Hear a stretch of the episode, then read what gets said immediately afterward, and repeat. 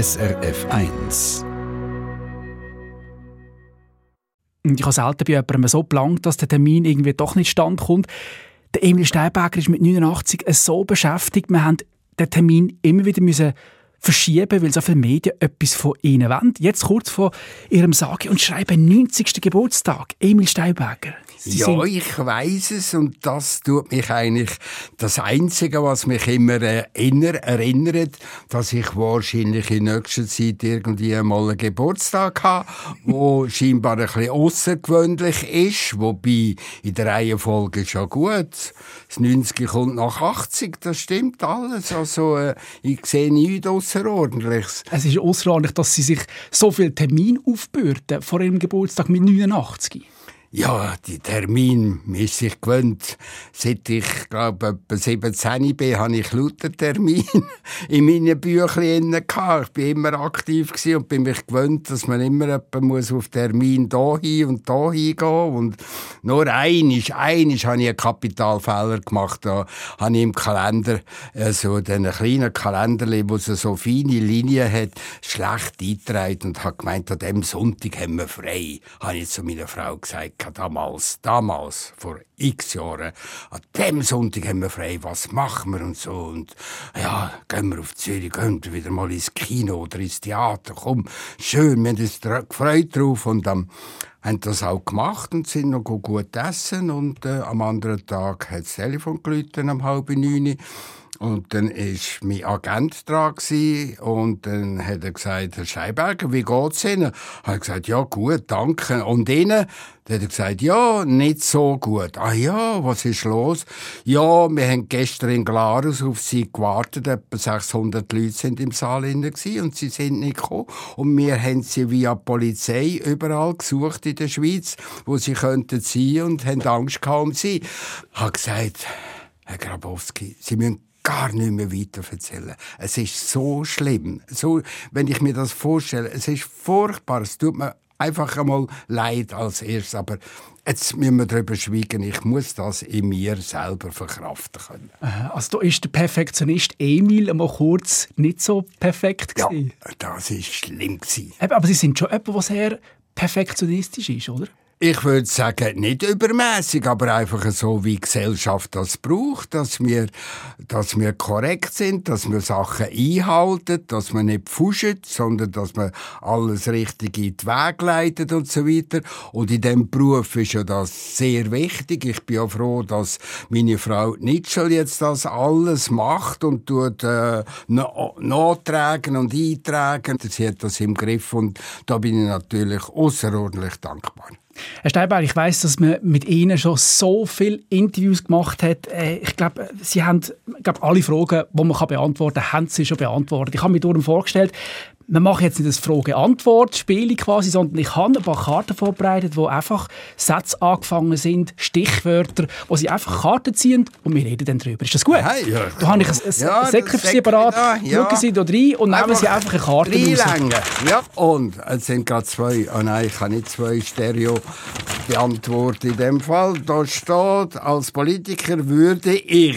Mhm. Aha, als Politiker würde ich, ja, vielleicht schauen, dass so äh, hören in der Gesellschaft, was die Leute eigentlich grundsätzlich beschäftigt oder was sie unzufrieden macht, wenn sie verfolgen, was so äh, ein National- oder ein Ständerat wieder beschlossen hat. Wir haben doch vorhin gesagt, dass wir so und so das wettet und plötzlich kommt die große Überraschung, dass der Nationalrat ganz anders beschlossen hat. Also Sie haben das Gefühl, äh, der Ständerat bzw. Nationalrat schaut nicht so aufs Volk. Was stimmt im Volk? Es ist interessant, ich finde, am Anfang von einem Thema, da, da geht alles so, wie wir auch denken. Und ich denke natürlich auch, oh, gut denken sie jetzt einmal so und gut kommt das einmal so. Und dann kommen die Abstimmungen und plötzlich ist alles anders. Da denke ich, oh, sind wieder Lobbyisten im Gang rausgestanden und haben gesagt, so in der letzten Minute, ich würde ja nicht so abstimmen. Ich weiß es nicht, wie die dann beeinflusst werden. Die müssen davon irgendwo beeinflusst werden, dass sie so kurzfristig anders abstimmen, als man sie im Gespräch gehört hat. Mhm. Was mich auch sehr wundert, ich habe ja ihre, ihre, ihre Nummer auch früher durchgelassen und es der Emil Steinberger war eigentlich gar nie richtig politisch in den Nummern, die er gemacht hat auf der Bühne. Warum nicht? Äh, ich kann das nicht mischen. Entweder tue ich gesellschaftspolitisch, sage ich jetzt immer mal, so einfach wie wir Menschen, wie wir leben, wie wir reagieren, wie wir äh, denken und so weiter und wie wir uns fühlen, das tue ich auf der Bühne darstellen. Aber ich kann das nicht plötzlich mischen mit äh, politischen Angelegenheiten oder irgendwie einen Politiker hochnehmen oder so. Das kann ich nicht. Das geht Aber warum nicht. geht das nicht? Warum können Sie nicht äh, Satire, äh, politische Satire machen? Ja, das passt nicht zusammen. Die Leute kommen zu mir mit einer ganz anderen Erwartungshaltung. Die Leute sagen eigentlich manchmal nach der Vorstellung, Herr Schäberg, es ist so schön. Bei Ihnen kann man jetzt einfach mal reinsitzen und man kann lachen und man kann denken, wie wie wir uns alle auch so benehmen und so weiter. Wir sind also in einem Bad drin, wo so schön ist und wir müssen nicht verhirnen. Und wenn jemand jetzt auf der Bühne eine Aussage sagt, die sehr politisch ist, dann muss man einfach denken, ah, der hat das gesagt. Ah, aus dem Grund kommt jetzt der Text, aus dem Grund kommt der Text so raus und so weiter. Dann müssen wir verhirnen. Und das sind wir uns nicht gewöhnt bei Emil. Wir wollen einfach unterhalten werden bei Emil. Das also kann man ruhig sagen. Man könnte es auch umdrehen und sagen, der Emil will nicht anecken. Ja, äh, ich kann schon anecken und ich spüre auch sofort, wie da reagiert wird, wenn ich einmal politisch etwas rauslasse. Ich habe ja auch schon Sachen rausgelassen, wo ich einmal gesagt habe, da hört bei mir der Humor auf bei einer Abstimmung oder auch bei der Beilage habe ich mich auch eingesetzt, weil ich gefunden habe, so die Gegenvorschläge, die sind ja nicht möglich zum Durchführen. Da verjagt es mich dann einfach, aber das geht dann nicht über die Bühne, sondern das geht dann über die private Emil. Herr Steinberger, Sie dürfen das nächste Kärtchen ziehen. Aha, aha. Ja, Wenn ich noch einmal 45 wäre, dann, hei, dann stell dir das vor, Ruhen. Wenn ich jetzt noch einmal 45 wäre, das habe ich jetzt blöffet, das stimmt gar nicht. Ich glaube, wenn ich wieder 45 wäre, würde ich, wenn es geht, wahrscheinlich genau das Gleiche machen. Denn was ich ja, alles, was ich ja gemacht habe, ist ja nicht mit Vorsehen oder mit einer Zeitplanung ausdenkt sondern ich habe mich immer gleiten lassen und es ist gut gsi. Ich habe immer etwas gemacht, erst wenn etwas wirklich reif ist. Das ist mein Hauptrezept eigentlich im Leben. Warten, bis etwas äh, reif war. Aber ich habe immer gemerkt, wenn ich den Leuten etwas sagen, was ich im Hinterkopf habe und sagen, was denkst du, wenn wir jetzt würden das machen, kommt immer negativ. Immer negativ. Da habe ich abgestellt. Da habe ich gefunden, Emil, ich frage nie mehr jemanden. Wenn ich das Gefühl habe, das ist eine gute Idee, dann mache ich das einfach. Fertig. So ist das. Und wenn ich 45 wäre, würde ich nur einisch, wenn es geht, genau das Gleiche machen wie das, was ich jetzt gemacht habe. Denn das ist alles eigentlich gut rausgekommen. An Emil nervt mich. Ja, ja, das ist vor allem, wenn wir jetzt in mein Büro hineinschauen, äh, rege ich mich immer wieder auf. Ich nehme alles raus, nehme das, was ich brauche, den Rest lasse ich auf dem Pult liegen, statt den Rest wieder zurückversorgen, immer zurückversorgen. Und so komme ich manchmal ins Büro rein und muss die erste halbe Stunde wieder aufräumen, jedes Ding an seinen Ort, statt dass ich es immer selber würde, gerade wieder dorthin zurück tun. Also, das ist eine Fähigkeit, die mir fehlt. Welt. Ich glaube, Leute, die kreativ sind, die einen kreativen Beruf haben, ich glaube, die haben immer eine Sauerei auf ihrem Schreibtisch, oder? Also, danke. Das ist, glaube immer so. Ruben, danke. Es tut mir gut, wenn du das sagst. Ja.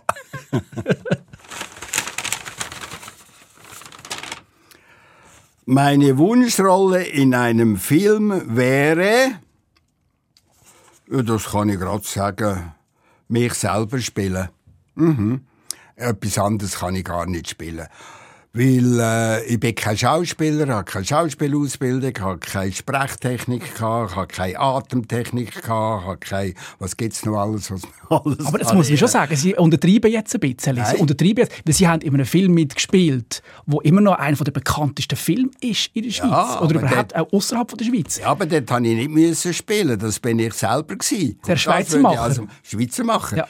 Die Rolle, also als ich das Drehbuch gelesen habe, habe ich gedacht, das bin ich gewesen. Und darum, am Anfang habe ich am Rolf Liessi gesagt, du, ich bin kein Schauspieler, ich mache es nicht. Ich tue nicht gerne Text lehren und die müssen präzise sein, weil der Gegenpart ja auf ein Stichwort wartet und das bin ich nicht. Ich rede halt aus dem Bauch raus auf der Bühne und tue nicht alles wortwörtlich vorbereiten. Haben wir gesagt, das bin ich nicht, das kann ich nicht. Und nachher äh, ist noch einmal gekommen und dann haben wir darüber geredet und dann habe ich das Drehbuch lesen und wenn ich das gelesen habe, habe ich gefunden, ja, du, das bin ich eigentlich. Also da muss ich gar nicht schauspielern, da bin ich einfach der Emil. Aber das ist, ja- also, das ist ja ein Bünzli, das Sie haben müssen spielen Ja, ja, das bin ich halt gewesen. Sie haben immer die Bünzli verkörpert auf der Bühne auch. Aber das sind Sie eigentlich nicht gewesen, oder? Nein, es wäre schlimm. Also wenn, wenn jemand alle gesagt hätte, so, so ohne viel zu denken, habe ich gesagt, du, du benimmst dich eigentlich wie auf der Bühne. Das hätte er gemeint, weil ich äh, so reden oder, äh, oder vielleicht bin ich auch ab und zu ein bisschen, ein bisschen hilflos gewesen. Auch, das ist auch möglich. Oder auch etwas ein bisschen falsch angepackt. Oder das ist auch möglich. Also, hey, hey, hey, normaler Mensch, glaube ich, wo halt einfach eine Optik hat, wo sieht, wie man auch noch einfach dumm tun. Allein sein bedeutet mir äh, oft kostbar, weil äh, wenn man an einer Arbeit ist oder an einem Sketch schreiben ist, hat man nicht gern, wenn man immer wieder unterbrochen wird zwischen denen. Ich weiß, wenn ich eine Nummer schreibe, dann tue ich mich fast wie eine Trance, tue ich mich da reinbegeben und bin in dieser Stimmung inne und in diesem Prozess und sehe Zuschauer. Das ist eine Ambiance. Ich bin gern Nacht am 11 Uhr an Schreibtisch gegangen bis am Morgen am 4 Uhr, bevor ich schlafen dass ich ausgeruht bin. Und dann in dieser Sphäre schreiben, dann stelle ich mir vor, wenn ich jetzt hier im Theater wäre und was würden die Leute überraschen mit der ersten Nummer? Ich weiß, die Leute müssen in der ersten Minute schon mal können lachen. Das ist sehr wichtig. Und das habe ich immer angesteuert. Und dann nachher kommen andere Nummern und da bin ich auch manchmal Polizeiabfach, weiss ich, da habe ich in einer Nacht geschrieben, einfach aus einem Spass raus. Das ist Alleinsein bedeutet mir, ja, nicht gestört zu werden, wenn ich in einem kreativen Prozess bin. Das wäre jetzt die schriftliche, schriftdeutsche Antwort darauf. Wenn ich alte Emil-Nummern anhöre, dann staune ich oft, Mensch, Emil, was ist dir alles in Sinn gekommen? Äh, Letztes Mal, wo wir müssen, äh, eine DVD schneiden und ich alte Nummern wieder angeschaut habe, Entschuldigung, aber ich habe selber gestaunt, was mir da alles in Sinn gekommen ist.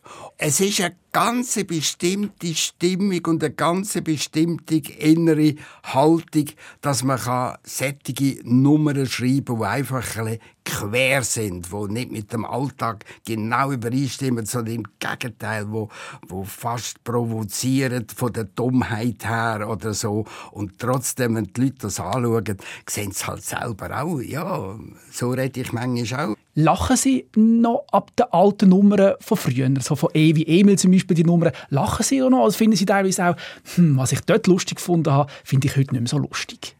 Nein, jetzt muss ich ehrlich sein. Das funktioniert immer noch.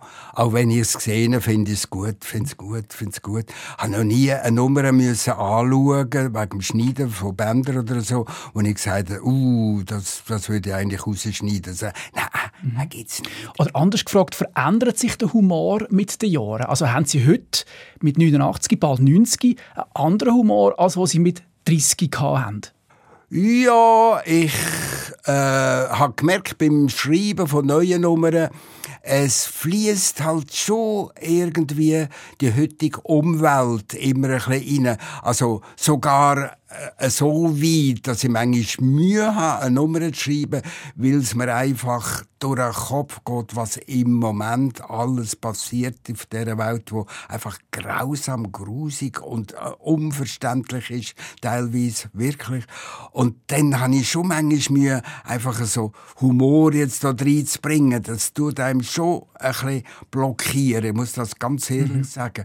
Und es ist nicht so einfach, aber man muss es ja gleich machen. Die Leute haben ja Anrecht darauf, dass sie ab und zu gleich sich können unterhalten lassen. Aber wenn Sie sagen, dass die Zeit Sie beschäftigt, teilweise auch wenn Sie eine Nummer schreiben müssen, Sie sind im Jahr 1933, 1933 auf die Welt gekommen. Das heißt, Sie haben eigentlich den Zweiten Weltkrieg miterlebt und jetzt ist wieder Krieg in Europa, äh, Ukraine-Krieg. Mhm. Beschäftigt Sie das, wenn Sie äh, oder machen Sie da Parallelen, ähm, wenn Sie zurückdenken und jetzt, äh, dass jetzt schon wieder Krieg ist in Europa? Ja, Parallelen kommen höchstens, wenn ich in einem Gespräch bin und dann sage ja, ich kann mir das vorstellen, was das heißt, in einem Kriegsland müssen leben, was wir ja Schweizer eigentlich nicht haben müssen, aber wir haben den Krieg schon auch gespürt. Wir haben vom Schulzimmer aus gesehen, wie ein amerikanischer Bomber jemand abgestürzt ist oder einen abgeschossen worden ist und so weiter.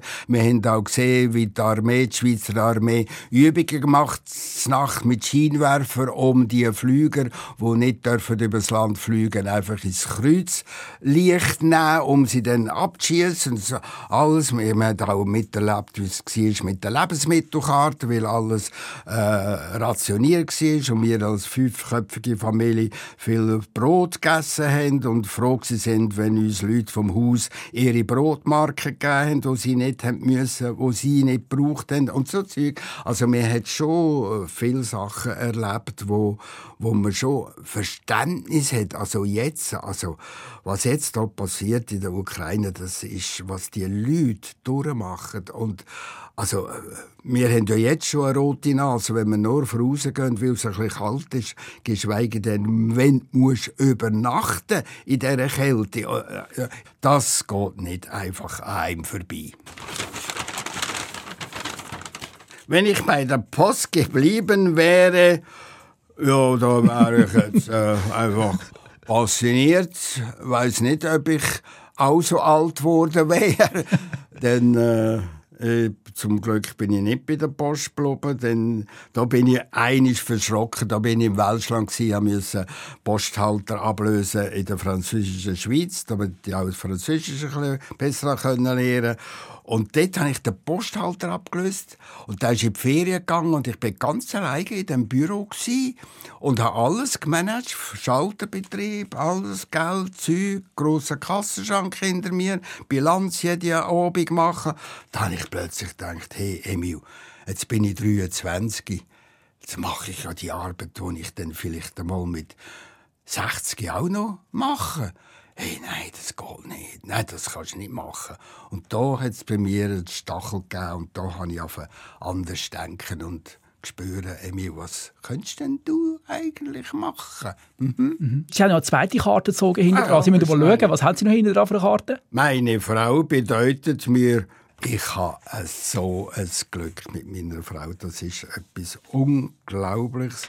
Das ist äh, wie ein Engel, der gekommen ist, um mir einfach zu helfen, um mir durchs Leben zu helfen, in jeder Situation.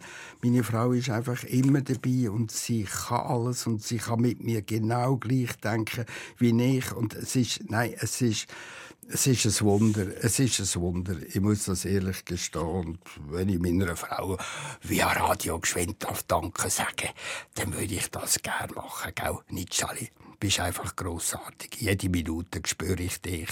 Und du hilfst mir überall durch. Es ist ganz grossartig. Und, und wir haben einander auch gern. Ja, so ist es. Das ist schön, ihr seid wirklich unzertrennlich. Man sieht euch meistens zusammen. Jetzt sind ihr allein hier, das hat mich gewundert, aber sonst sind ihr eigentlich wirklich überall ja. zusammen, was immer wahnsinnig schön ist, euch beide zusammen zu sehen. Ja, das ist es so, wirklich.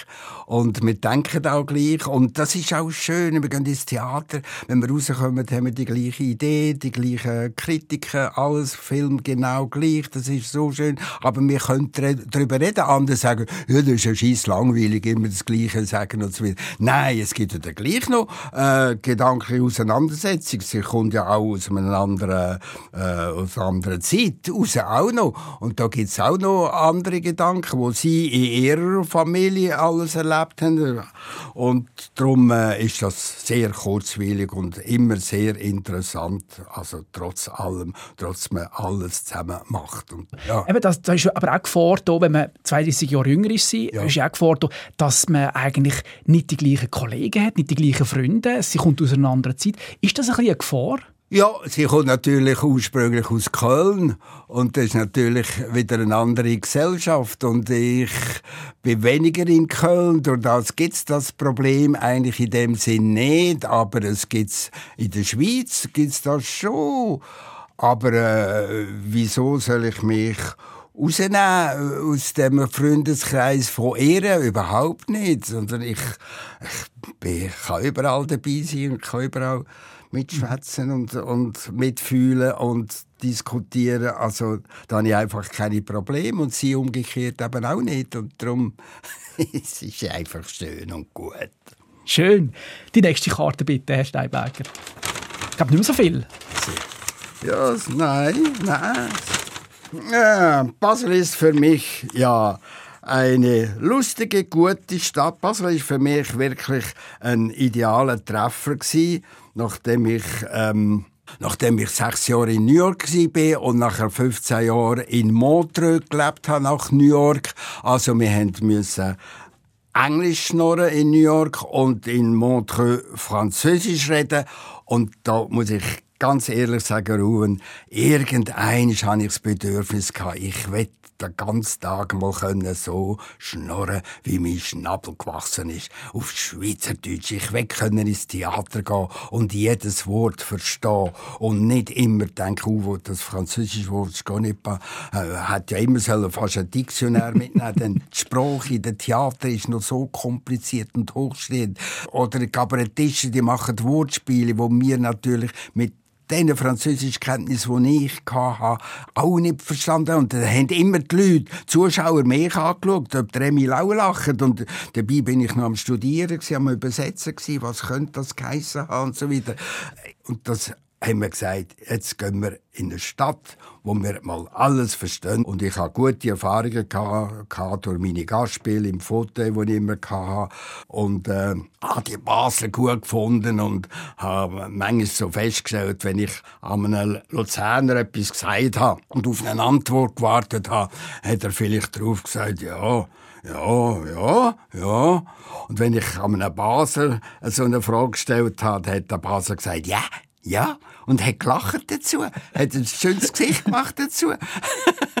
und das hat mir einfach auch immer imponiert. Und die Stadt selber ist natürlich steuermässig nicht die günstigste, aber das haben wir jetzt einfach weggelassen beim Entscheid. Ja, das Basel-Land wäre sonst auch noch etwas. Oder eben wieder auf Luzern? Nein, da, nein, wieder ins gleiche, wie sagt man, ins gleiche Nest hineinhocken Nein, das, da wären wieder so viele Sachen auf mich zugekommen, was ich halt früher alles angerissen und gemacht habe. So heisst es immer, ah, aber sie hätten doch, sie haben doch einmal, und würden sie nicht heute, und wenn wir kämen, würden sie, hm, nein, habe ich müssen eine Blockade machen und Zürich sowieso habe ich nicht wollen, dort alle Medien hocken, da wirst du ständig angefragt, könnten sie rasch vorbeikommen für eine Meldung oder für, für eine Antwort oder für eine Meinung oder so, dann habe ich gewusst, nein, das mache ich ich nicht mit. Mhm, eben, aber bevor Sie auf Basel gekommen sind, haben Sie äh, lange Zeit, sechs Jahre äh, in New York gelebt, um ein bisschen Ruhe finden, weg von dem Emil auf der Bühne. Aber die Medien die haben äh, sie einfach irgendwie nie losgelassen. Sie haben immer wieder haben sie gefragt, da haben sie zum Beispiel einen Zeitungsausschnitt, wann kommt Emil zurück? Im Blick ist das gesehen in den 90er Jahren. Es war keine einfache Zeit für Sie dort. Ja, es sind mir viele Menschen auch böse gewesen, dass ich gegangen bin. Die haben das nicht begriffen. ich gehöre dazu. Herr ah, Steinberger. Ja. Ah, ja. dazu. Ich habe als Kind, ja, ich ja. habe als Kind, ja. habe ich ja alle ihre, ihre, ihre äh, E Emil-Nummer äh, auswendig können. Und plötzlich kommt der Emil und sagt, ich möchte den Emil loswerden. Und für mich ist eine Welt zusammengebrochen als Kind. Ich dachte, wieso möchte Emil jetzt den Emil loswerden? Das ist doch so sympathisch und so schön.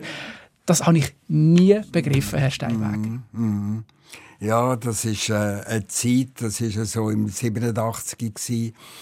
Äh, es war eine ganz schwierige Zeit, gewesen, auch politisch. Das Waldsterben war aktuell gewesen und äh, es hat mir auch auf Nerven gegeben. Sie kommen, die Leute kommen zu mir ins Theater lachen und nachher machen sie dann gleich mischt wieder in Bezug auf Umwelt und so. Und das hat mich auch genervt. Die Belastung ist immer grösser geworden. Dann ist eine Gruppe gekommen, eine politische Gruppe zu mir und hat gesagt, Herr Steinberger, Sie sollten uns 130.000 Franken geben. Wir wollen jeden Quadratmeter vom Urnerwald mit dem Helikopter abfotografieren. Das kostet uns so und so viel. Würden Sie uns das Geld geben? Ich denke, also jetzt, also, also das ist jetzt wirklich, das habe ich jetzt arrogant gefunden und das geht zu weit. Also, dass man so belastet wird und wenn man Nein sagt, dann wird man schräg angeschaut und, und so weiter. Also, mit der Zeit halten wir das fast nicht mehr aus. Denn, äh, es, das ist ja auch noch ein Privatleben. Und wenn das überhaupt nicht mehr funktionieren kann, vor lauter Belastungen, dann musst du ja für dich einen Rettungsweg finden. Und dann habe ich halt wirklich aufgehört. Und wenn ich habe ja dort so einen Haufen andere Sachen schon wieder im Kopf gehabt, die ich gerne machen und werde machen und, und gemacht habe. Und das ist ich wollte jetzt nicht aufzählen, was alles los ist. Es gibt ja wieder eine Sendung für sich. Ja, aber in New York dann, der Emil, den haben Sie dann nicht los, den sind Sie nicht losgeworden. Der Emil ist an ihnen haften geblieben. Warum, denken Sie, haben die Schweizer den Emil einfach nicht weghaben, dass der wieder zurückkommt? Warum sind Sie denn nicht losgeworden? Ja, das Wort loswerden äh, ist nicht so der richtige Begriff, finde ich, sondern ich habe einfach wieder mal mich sein und äh, einfach wieder mal selber dürfen in ein Theater gehen, selber können ins Kino gehen, dass man auch einmal als Mensch hat dürfen sagen, also so geht's ja nicht weiter und äh, ja. Herr Steinberger, Sie werden jetzt bald 90. Was, was haben Sie vor in der Zukunft? Was können ja, wir vom Emil äh, erwarten in der Zukunft? Muss ich die nächsten zehn Jahre planen. wir lassen alle Türen offen. Ich hoffe eins, dass im nächsten Jahr meine Frau wird viel, viel, viel mehr Zeit kann finden, dass sie ihrem super Hobby wobei ich es nicht einmal Hobby kann sagen, denn hat im Moment 120 Bilder ausgestellt im Kantonsspital in Luzern in der Herzchirurgabteilung. Und das ist sicher schon ein schöner Erfolg, finde ich und dass sie da weiterarbeiten kann, das ist schon mal ein grosser Wunsch, denn sie hat bis jetzt nur für mich geschafft, nur für mich. Und da komme ich halt als Mann auch ein, bisschen ein schlechtes Gewissen über. Und das würde ich gerne ein bisschen auskorrigieren. Und das ist sicher ein großer Wunsch von uns beiden, dass wir da einen schönen Weg finden. Also, dass Sie eigentlich in Zukunft alles ein bisschen ruhiger angehen, weniger Termine, dass Sie weniger zu tun haben und so damit auch in Ihrem Hobby kann frönen quasi. Auf eins Sätzchen gebracht ist das richtig, ja. Sehr schön. Und was wir zusammen machen, wir gehen zu einem Kunstmaler irgendwo und die einmal professionell lernen, Öl malen ich habe schon gelernt malen in der Kunstgewerbeschule, aber nie mit Öl. das heißt, der Emil macht irgendwann auch mal eine Kunstausstellung. oh, ja, wer weiß, das, das ist. Vielleicht kann ich es gar nicht, vielleicht ist möglich, aber probieren und vor allem meine Frau ist dann auch dabei und sie kann das auch dann lernen mit Öl malen und das werden wir dann schauen, was rauskommt. Ja. Herr Steinberg, danke vielmals. Ähm, ich freue mich, Sie an Ihrem 100. Geburtstag hier wieder zu begrüßen. Ja, ist gut. Ja, Ui, wie gesehen. Ja, aber vielleicht kennst du mich gar nicht mehr. Eine Sendung von SRF1. Mehr Informationen und Podcasts auf srf1.ch.